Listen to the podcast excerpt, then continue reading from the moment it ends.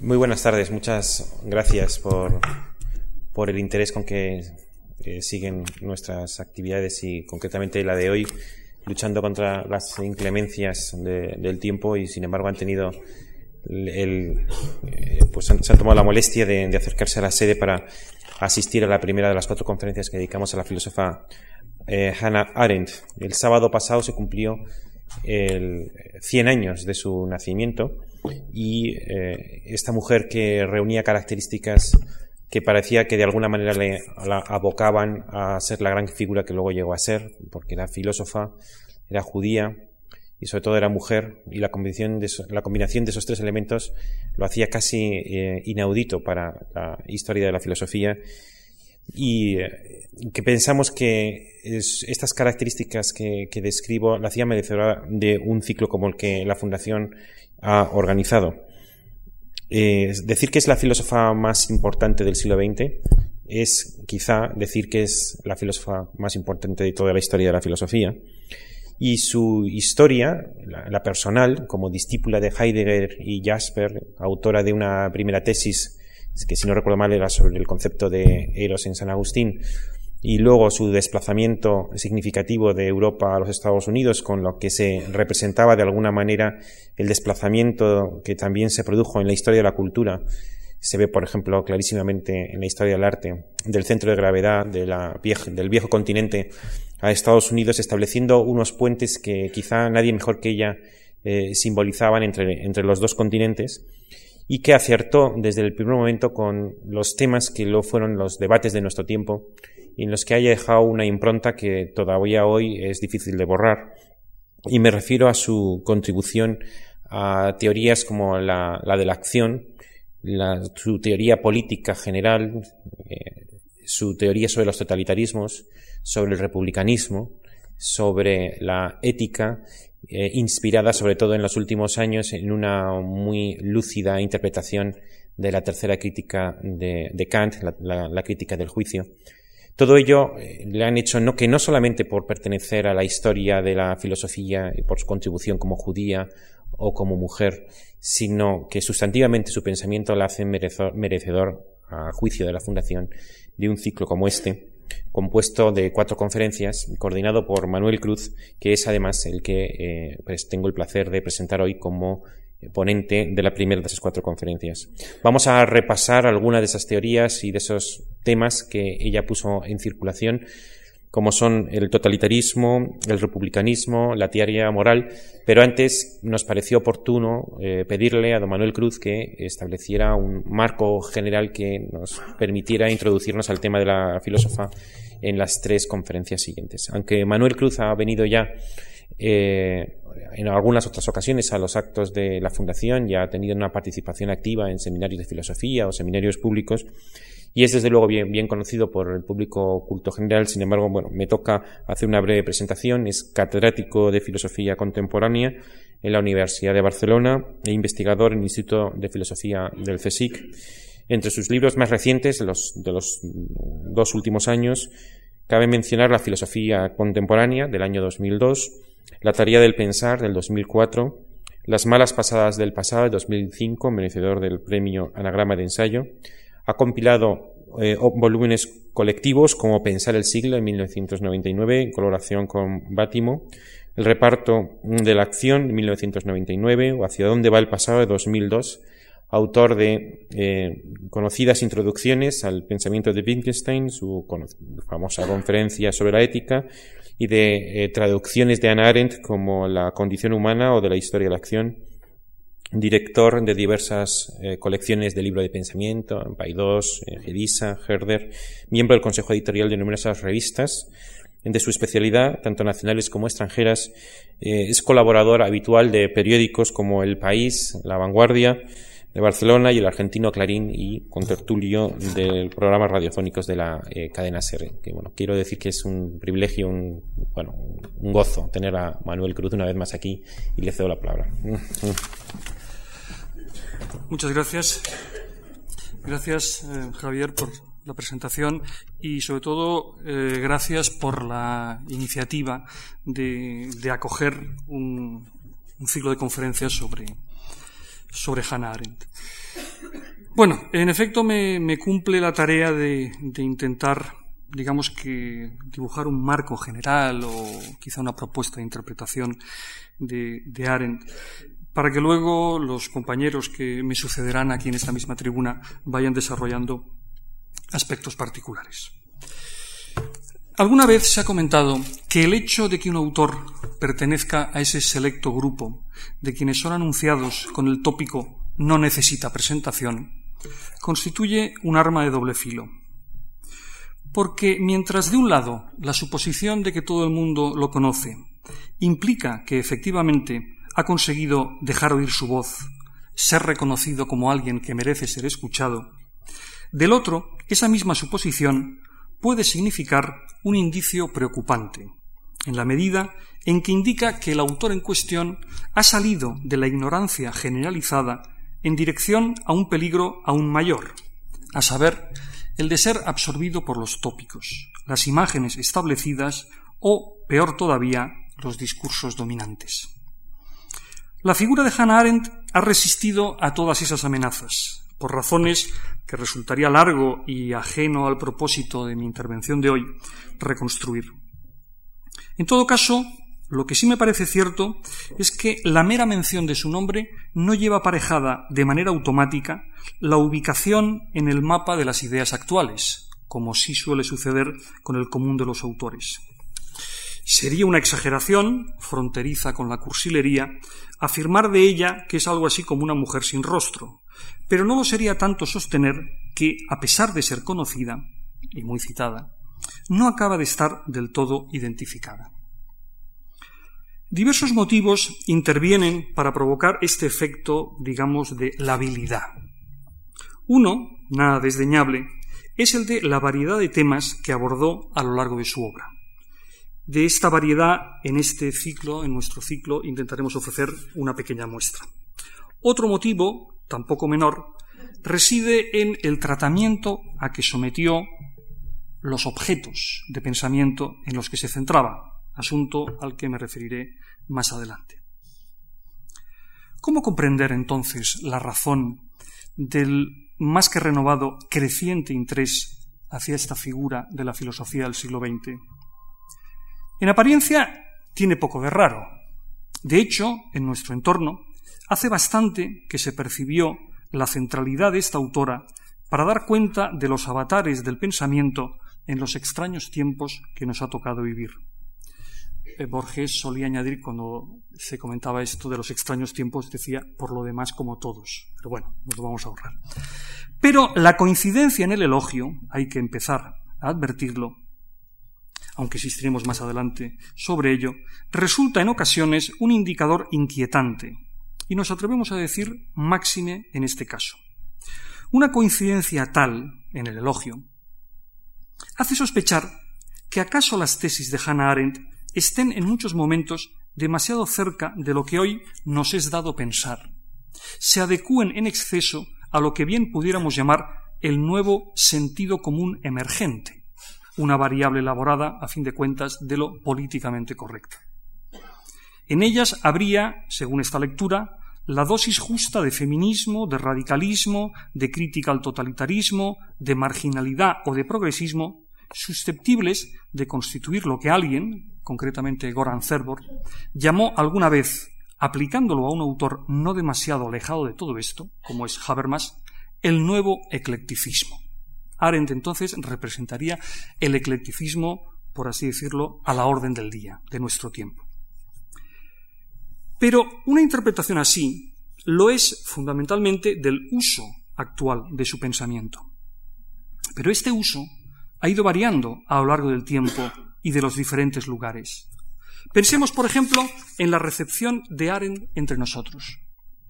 Probablemente no resultaría de gran utilidad reconstruir la concreta peripecia que desembocó con el franquismo todavía vigente en la publicación de sus primeros libros en España. Uno puede suponer que tras la iniciativa de publicar a Arendt se hallaba la figura del politólogo liberal progresista Manuel García Pelayo, respaldado por José Ortega Espodorno. Pero más importante que esto, que, que explicar estos detalles probablemente interesantes para los historiadores de las ideas, más importante, digo, a los efectos de lo que pretendo señalar, resultará efectuar algún recordatorio de carácter más bien ideológico acerca de las condiciones de lectura e interpretación entonces existentes. Permítanme algunos ejemplos.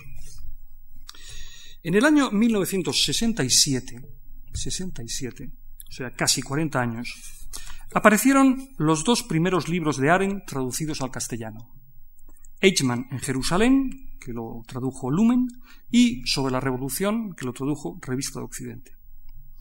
Respecto del primero, tiene poco de extraño que su publicación no causara gran revuelo ni polémica. De hecho, tuvieron que pasar más de 30 años para que la editorial se decidiera a reeditarlo. Pero insisto, esto es lógico, porque ni el holocausto ocupaba el centro del debate ético-político, como sucede hoy en día, ni la tesis arentiana sobre la banalidad del mal podía ser registrada precisamente por ello en toda su novedad teórica. Eichmann, el secuestro de Eichmann, algunos lo recordarán, era en aquel momento una noticia periodística que aparecía pues, en Paris Match, en Gaceta Ilustrada, y por tanto el libro Eichmann en Jerusalén fue recibido más bien como un libro periodístico. Quizá a este respecto más significativa resulte la discreta suerte seguida por el libro sobre la Revolución. Tenemos derecho a imaginar la escasa simpatía que pudieron despertar en aquel momento en nuestro país algunas de sus propuestas. Distinguir, como hacía Arendt en el libro, entre una revolución buena, la americana, y una mala, la francesa, entraba en conflicto, y absolutamente frontal, por cierto, con los esquemas dominantes por estas latitudes en los sectores ideológicos tenidos por más progresistas o izquierdistas. La cuestión, como quizá algún lector eh, de estos libros recordará y alguno de los presentes también recordará, iba más allá de la animadversión que generaba todo lo identificado, todo lo que se pudiera identificar con la política norteamericana, que en aquel momento estaba en trance de sumergirse irreversiblemente en las pantanosas aguas de la guerra del Vietnam. La cuestión iba más allá de esto, de una cuestión de antiamericanismo. Porque lo que Arendt hacía en su texto era poner en tela de juicio el esquema tradicional bajo el que se venían pensando las revoluciones. Un esquema en el que se daba por descontado que las conmociones políticas venían asociadas a la emancipación de una clase social. Frente a este modelo clásico, a fin de cuentas su origen está en Aristóteles, Arendt defendía abiertamente la tesis de que la institucionalización de la libertad política no debe quedar lastrada por los conflictos del trabajo social, ni las cuestiones políticas deben mezclarse con las cuestiones socioeconómicas. Se comprenderá el sarpullido que provocaron afirmaciones de semejante tenor, especialmente entre marxistas de variado pelaje. Las tesis arentianas eran un torpedo bajo su línea de flotación, en la medida en que no sólo Arendt postulaba una completa autonomía de la política respecto a lo que aquellos hubieran llamado y llamaban la infraestructura económica, sino que llegaba a sostener que gracias a dicha autonomía de la política, en América pudo lograrse la fundación de la libertad, porque no existía el impedimento de la cuestión social.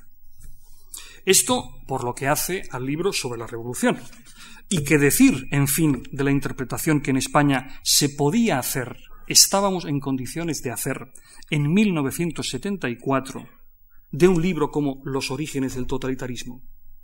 El mero hecho de que bajo el mismo rótulo totalitarismo quedaran subsumidas sistemas y realidades políticas bien diferenciadas y contrapuestas, como el nazismo y el comunismo, a muchos les recordaba aquella famosa dedicatoria, aquella cita pórtico, no, perdón, cita pórtico no, dedicatoria, con la que eh, Popper abría su panfleto Miseria del historicismo, que viene a ser una especie de Biblia de la equidistancia liberal.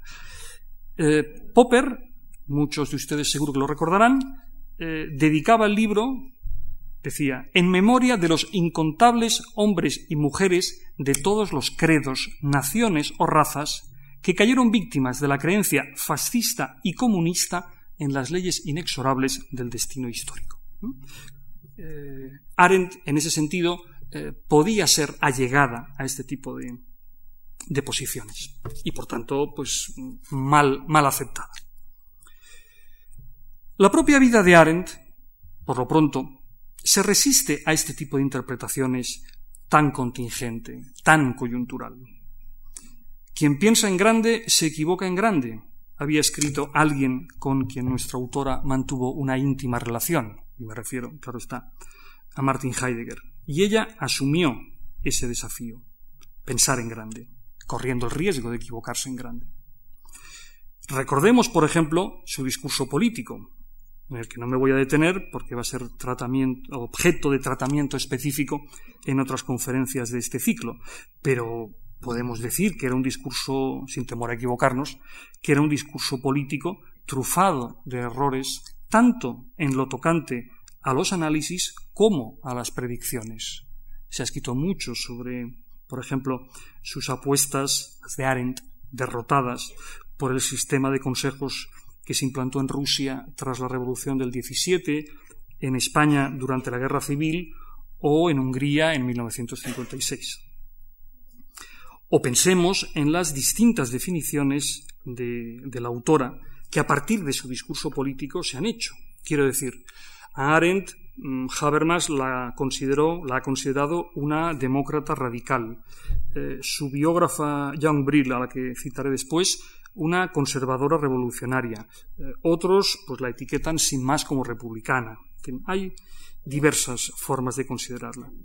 Probablemente todas estas definiciones, referidas a la esfera de lo político, resultan tan poco convincentes como otras que han intentado capturar lo esencial de su pensamiento en otras esferas, porque parten de dos supuestos metodológicos que yo entiendo que son de todo punto inaplicables a una autora como Arendt. Me voy a referir ahora a esos dos supuestos metodológicos que, insisto, creo que no consiguen atrapar el nervio del discurso arentiano. El primer supuesto metodológico es el de que existe una interpretación buena o adecuada de una autora o de un autor. Interpretación buena o adecuada, dice este supuesto, es aquella que accede a la coherencia íntima de la entera obra del interpretado. Esto es, aquella que es capaz de recomponer el rompecabezas de lo pensado por el autor en cuestión. Sin embargo, este es un supuesto de difícil justificación teórica y para el cual, además, la propia Arendt parecía disponer de una respuesta. En alguna ocasión, ella declaró no sentirse obligada a resolver las dificultades que ella misma hubiera podido crear. Le importaba poco, y esto está acreditado en sus textos, le importaba poco que sus ideas fueran algo dispersas, e incluso que pudieran o que parecieran contradecirse entre sí, con tal de que fueran ideas que llevaran a los lectores a pensar por sí mismos. Con diferentes palabras, habría de contemplar con toda la seriedad teórica que hiciera falta la posibilidad de que en los textos de Hannah Arendt hubiera, digámoslo así, pistas falsas, caminos que no llevan a ninguna parte o que se interrumpen para no ser recuperados nunca más. Estoy pensando, por ejemplo, en muchas de sus indicaciones sobre Benjamin, apuntadas pero nunca desarrolladas. Otras veces, Arendt sostuvo que en su particular orden de prioridades, la que ocupaba el lugar más destacado lo que más le importaba de todo era la comprensión. Y a la comprensión, en un artículo de 1953, la definía como un complicado proceso que, a diferencia de la correcta información y del conocimiento científico, nunca produce resultados inequívocos. ¿Significa esto que el pensamiento de Arendt renuncia al ideal de sistematicidad o al de coherencia? No exactamente. Y aunque dar una completa respuesta a la pregunta supondría desbordar los límites asignados comúnmente a una conferencia introductoria y ustedes querrán cenar y estas cosas, alguna indicación al respecto se me permitirá. Lo que he dicho respecto de las pistas falsas de Aren, respecto de su comprensión de la, su idea de la comprensión, etc., significa más bien que para Aren sistematicidad y coherencia no son los criterios últimos de su actividad teórica.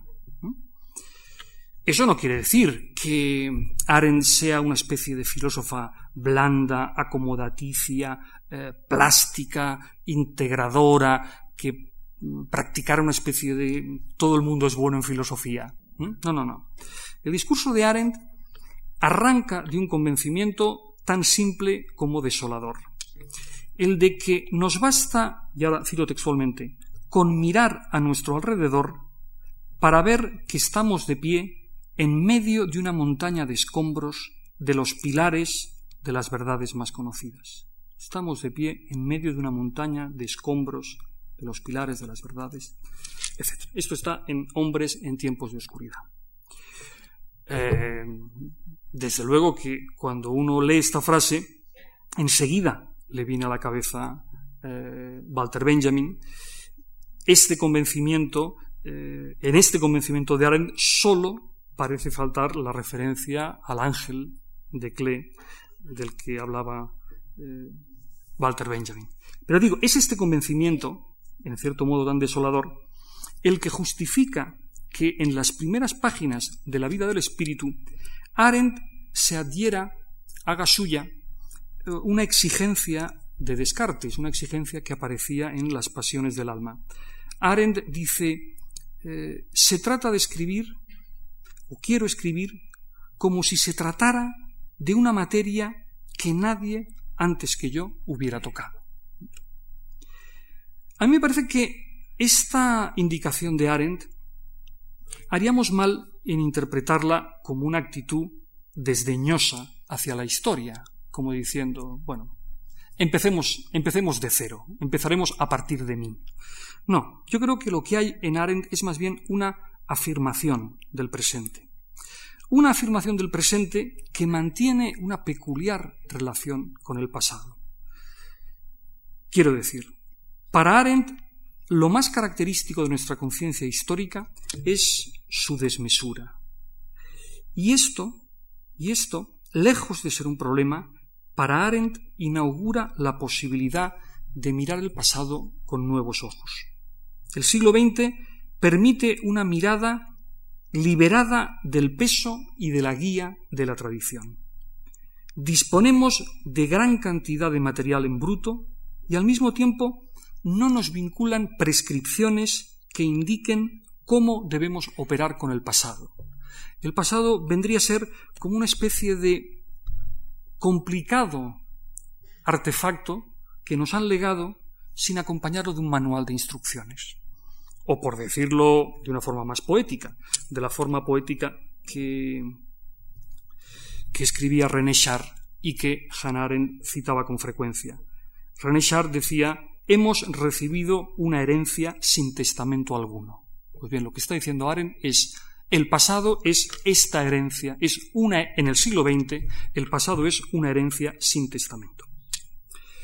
Por eso se confunden gravemente quienes se empeñan en convertir a nuestra autora, pues no sé, en una mera arqueóloga, en una diletante, o menos todavía en una precursora de la posmodernidad. Si algo preocupaba, y preocupaba con intensidad a Hannah Arendt, era que la pérdida de la tradición, que Arendt daba por hecha, que se presentaba en nuestro tiempo unida al fuerte descrédito de la reflexión, pudiera provocar la pérdida de todo nuestro pasado conjuntamente con nuestras tradiciones. Es la propia Aren la que en múltiples ocasiones nos invita a leer su obra por entero como una reivindicación de la memoria, planteada con toda firmeza desde la perspectiva del presente. Así pues, Aren piensa desde la fragilidad, en un medio en el que ya no existe ninguna forma de permanencia se esfuerza por dar cuenta de la diversidad y de la pluralidad como elementos constitutivos de la convivencia humana, sin disponer ya de aquella protección que proporcionaba la pertenencia a culturas tradicionales claramente distintas. pero déjenme que subraye esto. Se esfuerza por dar cuenta de la diversidad y la pluralidad. Lo de menos es si un pensar así merece ser llamado un pensar nuevo, que probablemente lo merezca.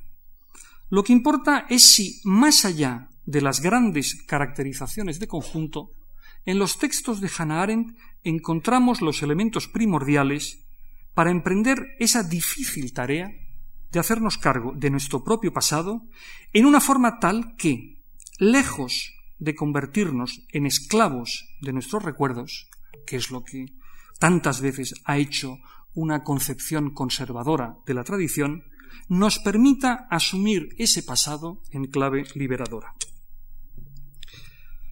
Pero hasta aquí el primer supuesto metodológico que a mi entender se suele aplicar equivocadamente a Hannah Arendt. Luego hay un segundo supuesto metodológico que tiende también a aplicársele, que me parece que es, si cabe, todavía más de principio. Vamos a decirlo así, en forma de pregunta. ¿Defendían los libros que he mencionado sobre la revolución, los orígenes del totalitarismo, etc., aquello que los lectores españoles de entonces creían comprender? ¿O por el contrario, nos hallamos ante un caso de monumental malentendido, finalmente deshecho, gracias a lo cual podemos finalmente reconciliarnos con la verdadera Arendt? Bueno, a mi entender, esta pregunta es una pregunta manifiestamente mal planteada.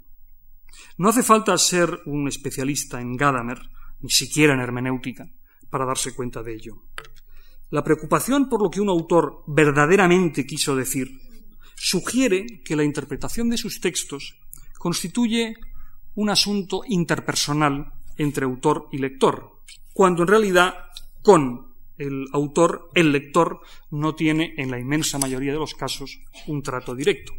Además, por añadidura, Arendt ya no está entre nosotros para explicarnos qué tenía en la cabeza cuando escribió lo que escribió. Disponemos, eso sí, de sus propios textos y de una abrumadora información acerca del momento en que vivió, que nos permite contextualizar los textos y aventurarnos a intentar establecer qué estaba Arendt en condiciones de pensar. O dicho la inversa, qué cosas era materialmente imposible que quisiera decir. Pero aún así, el campo delimitado sigue siendo bastante amplio. Yo ya sé que esto, es decir, el hacer referencia a la indeterminación de los textos o de la indeterminación de cualquier producto humano, eh, a mucha gente le genera una profunda incomodidad. sé, podemos aludir al caso típico de, la relación que muchos espectadores mantienen, pues no sé, con ciertas obras de arte, con, pues con el arte no figurativo. Entonces esa pregunta tan reiterada de, pero ¿qué quiso decir el autor? Como si ese fuera, eh, digamos, el, el, meollo, la almendra, el corazón de la interpretación. Si conseguimos acceder a lo que quería decir, entonces estamos salvados, entenderemos el cuadro, el texto, la película, lo que sea. Bien, yo creo que siguiendo, en fin, unas indicaciones, eh, me parece que muy básicas de la hermenéutica, que esta indeterminación de los textos no debiera preocuparnos. A fin de cuentas, esa indeterminación es la condición de posibilidad necesaria, por cierto, para que los textos nos sigan hablando a través del tiempo. Y frente a esto, empeñarse en determinar o en fijar con la máxima exactitud en qué estaba pensando un determinado filósofo al sostener algo, para poder así certificar a continuación si sus previsiones se cumplieron o no, yo creo que constituye el atajo más directo para poder, en un segundo momento, declararlo caducado, superado o refutado. Desde este punto de vista, yo creo que muchos de los presuntos elogios que Arendt viene recibiendo últimamente sobre todo elogios por su capacidad de anticipar realidades que solo tiempo después se han hecho efectivas con toda claridad, creo, digo, que esos elogios en la práctica tienen todo el aspecto de ser auténticos caramelos envenenados. Y es que los textos filosóficos están, por definición, a salvo de semejante contrastación. Eso no quiere decir que los textos filosóficos no corran riesgos. Claro que corren riesgos. Incluso, si se quiere decir así, la forma en que caducan o se ven superados tiene su especificidad propia, completamente diferente a la de los textos, pongamos por caso, de un científico social. Por supuesto que cualquier reflexión filosófica toma pie en el mundo y en esa misma medida corre el riesgo de apoyarse mal en el mundo. La cuestión es cuánto de ese apoyo en el mundo, ese mal apoyo en el mundo, si es el caso, debilita o refuerza el discurso. Llegados a este punto, podríamos dar rienda suelta a las alabanzas, no nos costaría nada. Podríamos afirmar, por ejemplo, que la teoría arentiana de los dos tipos de revolución, a la que me he referido antes, se ajusta como un guante al mundo actual. A fin de cuentas, en nuestro mundo actual parece haber desaparecido del horizonte colectivo toda expectativa de una transformación radical en el modo de producción de la riqueza. Y parece claro que eh, en nuestro mundo apenas nos es dado esperar otra cosa que reformas parciales en las superestructuras políticas, reformas que, con suerte, servirán luego para hacer algo más soportables las condiciones materiales de existencia de amplios sectores de la población. Con otras palabras, eh, la tesis de la ingeniería social fragmentaria de Popper triunfó. Pero, como también podríamos decir, eh, y no serviría, creo yo, de nada, que la preocupación de Arendt, la preocupación genuinamente republicana por intentar que los individuos participen de manera creciente en la esfera pública, que neutralicen los esfuerzos del poder por anestesiar y amordazar el sentir de la ciudadanía en los asuntos que le afectan, esta preocupación arentiana, también podríamos decir, anticipa algunos de los debates que hoy están en el corazón de la reflexión política. Eso se podría decir, y yo creo que sería verdad. Pero, por chocante que esto le pueda parecer a alguien, entiendo que incluso en el caso de que estas alabanzas estuvieran científicamente justificadas, ellas no constituirían el mérito mayor de nuestra autora. La tentación de extraer a partir de, lo que acabo de decir, de los con comillas o sin comillas, aciertos de Arendt, conclusiones del tipo el tiempo le ha dado la razón o similares, es una tentación grande. De pronto, alguien que estuvo a punto de pasar desapercibida en la historia de la filosofía emerge ante nuestros ojos permítame que reitere una expresión que utilizaba el otro día en un contexto periodístico, emerge como la filósofa que estaba en el secreto, el secreto de nuestro mundo actual. Pero insisto en que ver las cosas de esta forma implica una grave distorsión de perspectiva, porque se trata en el fondo de un elogio desmesurado que busca ocultar, tras una aparente generosidad, el error o la incapacidad propias. Que el tiempo pueda haberle dado la razón o no es, en cierto sentido, lo de menos. Arendt no acertó siempre, qué duda cabe.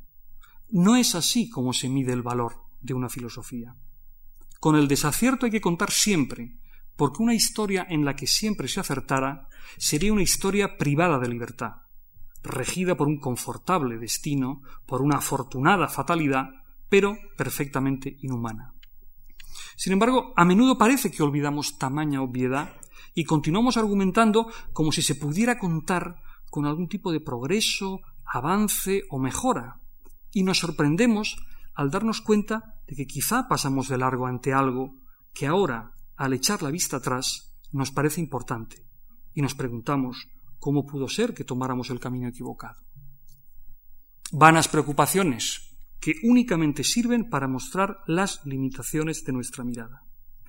No son nuestros errores los que han hecho buena a Arendt, como tampoco han rebajado la importancia de los suyos, sino su acreditada capacidad para seguir pensando, mientras a su alrededor tantos iban abandonando la tarea, cuando se extendía como una mancha de aceite el convencimiento de haber llegado a la tierra prometida de las creencias definitivas y las convicciones inapelables. ¿De qué se trata entonces?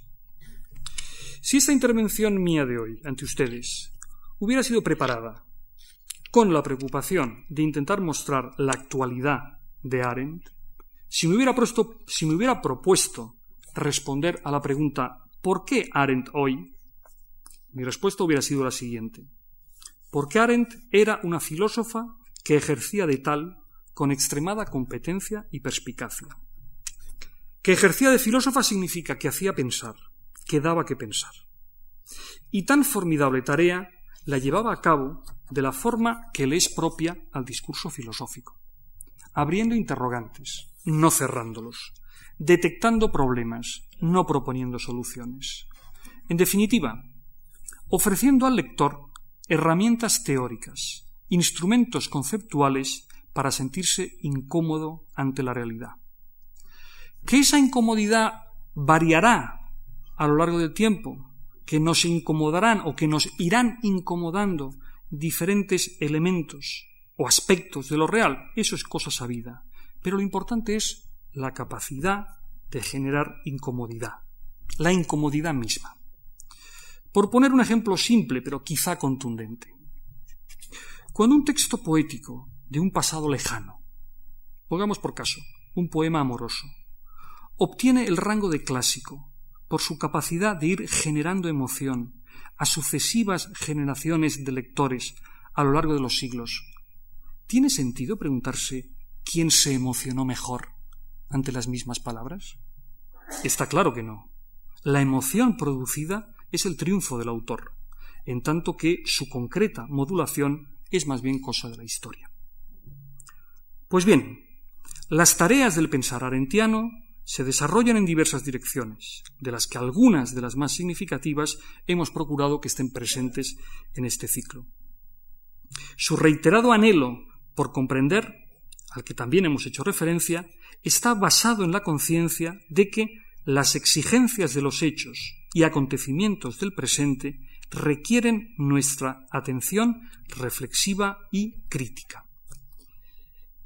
Es, para Arendt, esta exigencia es una urgencia sin garantías. Hemos de pensar sin el peso, pero también sin el confort, sin el cobijo, sin la protección de las viejas categorías. Hemos de pensar, como dice ella misma, sin barandas. También podríamos decir sin red. Esa diferente manera de pensar a la que vengo aludiendo da lugar a importantes consecuencias. Es decir, no se limita a ser una mera afirmación de principios, ni siquiera de principios diferentes, incluso enfrentados a los heredados.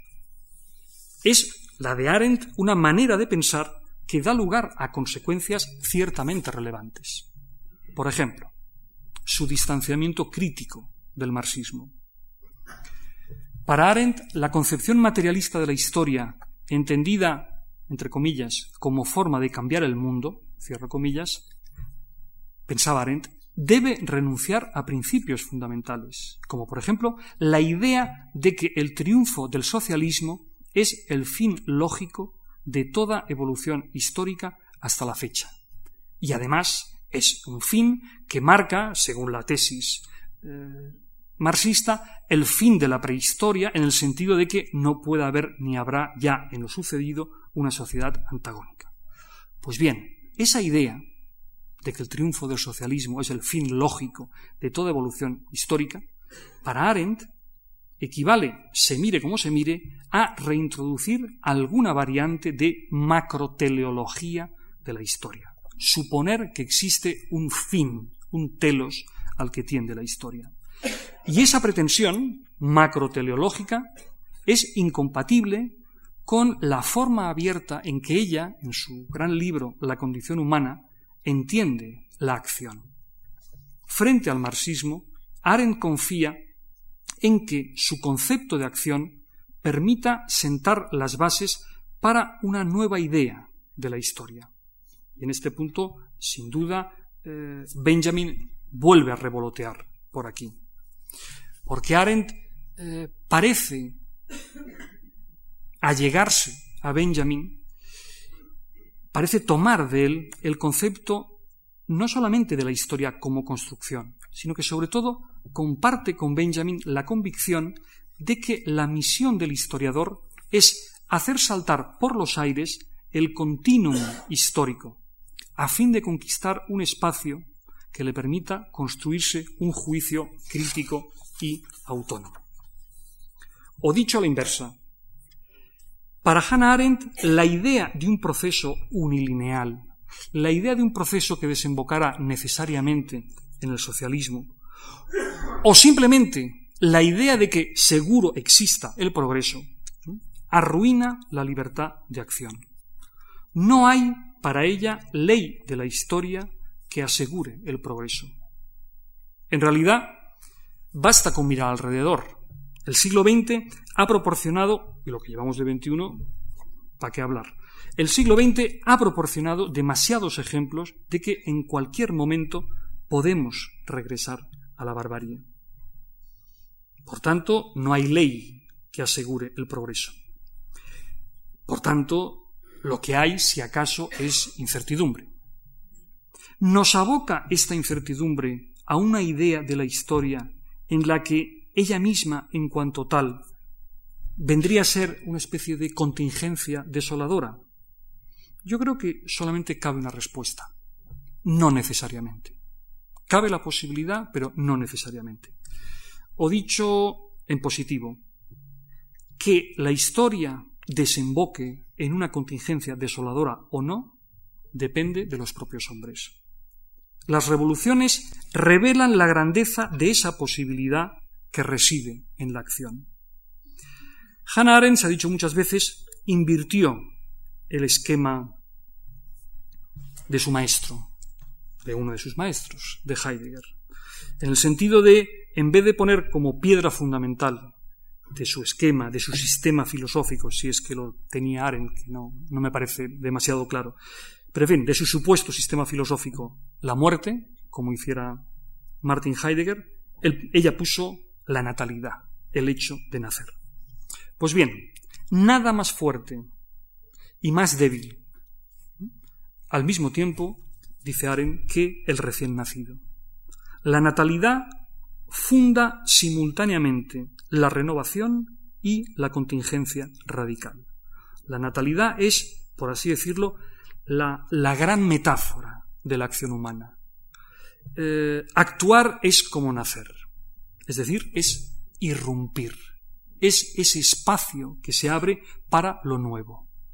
Esa novedad, esa novedad que trae consigo un nuevo ser humano, no es una novedad necesaria, no es una novedad inexorable.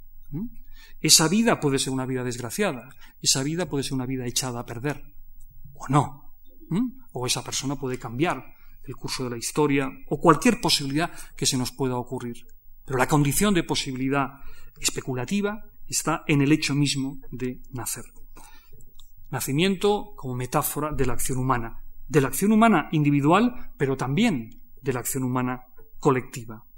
Las revoluciones que se han torcido, las sociedades que no han sabido estar a la altura de sus proyectos, no han incumplido el designio de Arendt. Lejos de ello, han mostrado el carácter abismático de esta apertura, el riesgo de su propio envite. Los totalitarismos han acosado a las revoluciones como la muerte acosa a la vida. Tal vez, tal vez sea esto lo que hoy más nos importe retener. Hay revolución allí donde triunfa la acción, en el mismo sentido en el que hay totalitarismo allí donde se conculca el derecho humano fundamental la libertad de acción. No vivimos un tiempo de certezas, sino de enigmas. O, como decía Tocqueville en una frase que Aren gustaba de citar, el pasado ya no ilumina el porvenir. El espíritu humano camina entre tinieblas. Esta es la cita de Tocqueville. El pasado, podríamos decir que parece acordarse de nosotros. Hannah Arendt se anticipó con verdad a nuestra mentira dominante, a saber, la de que ninguna acción consigue la meta que se proponía. Pero no extrajo de esta convicción conclusiones desoladoras o derrotistas. No dio por muerto lo que no entendía, ni se declaró desencantada ante lo nunca alcanzado. Déjenme que lo diga repitiendo una expresión que utilicé hace, hace ya tiempo. A Hannah Arendt le alimentaba el orgullo de pensar. Para ir terminando, todo lo planteado hasta aquí podría resumirse, a mi entender, en unas pocas afirmaciones. Con lo que he expuesto, he intentado acreditar, probar o por lo menos argumentar a favor de que Arendt no escribía para regalarle el oído a nadie. Sus textos reclaman interlocutores, no cómplices. Quizá hay demasiado cómplice de Hannah Arendt y se echan en falta más interlocutores.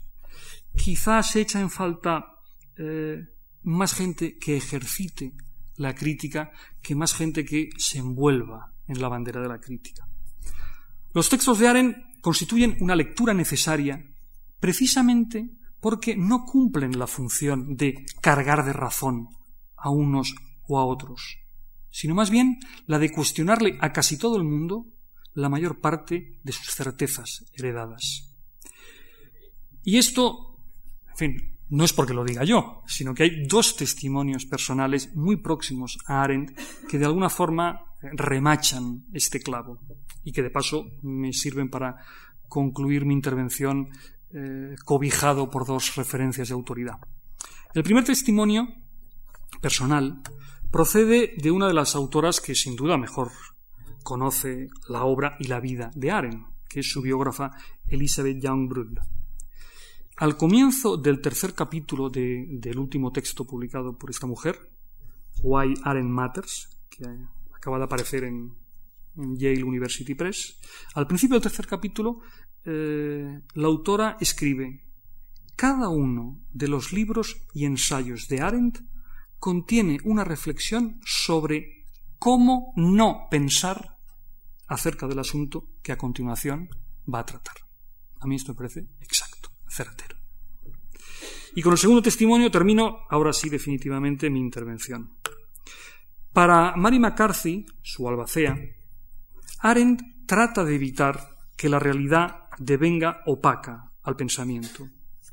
Arendt se opone a que la oscuridad invada por completo el mundo, a sabiendas de que en este tiempo el lenguaje tentativo, aproximativo, torpe que todos manejamos alimenta pocas esperanzas.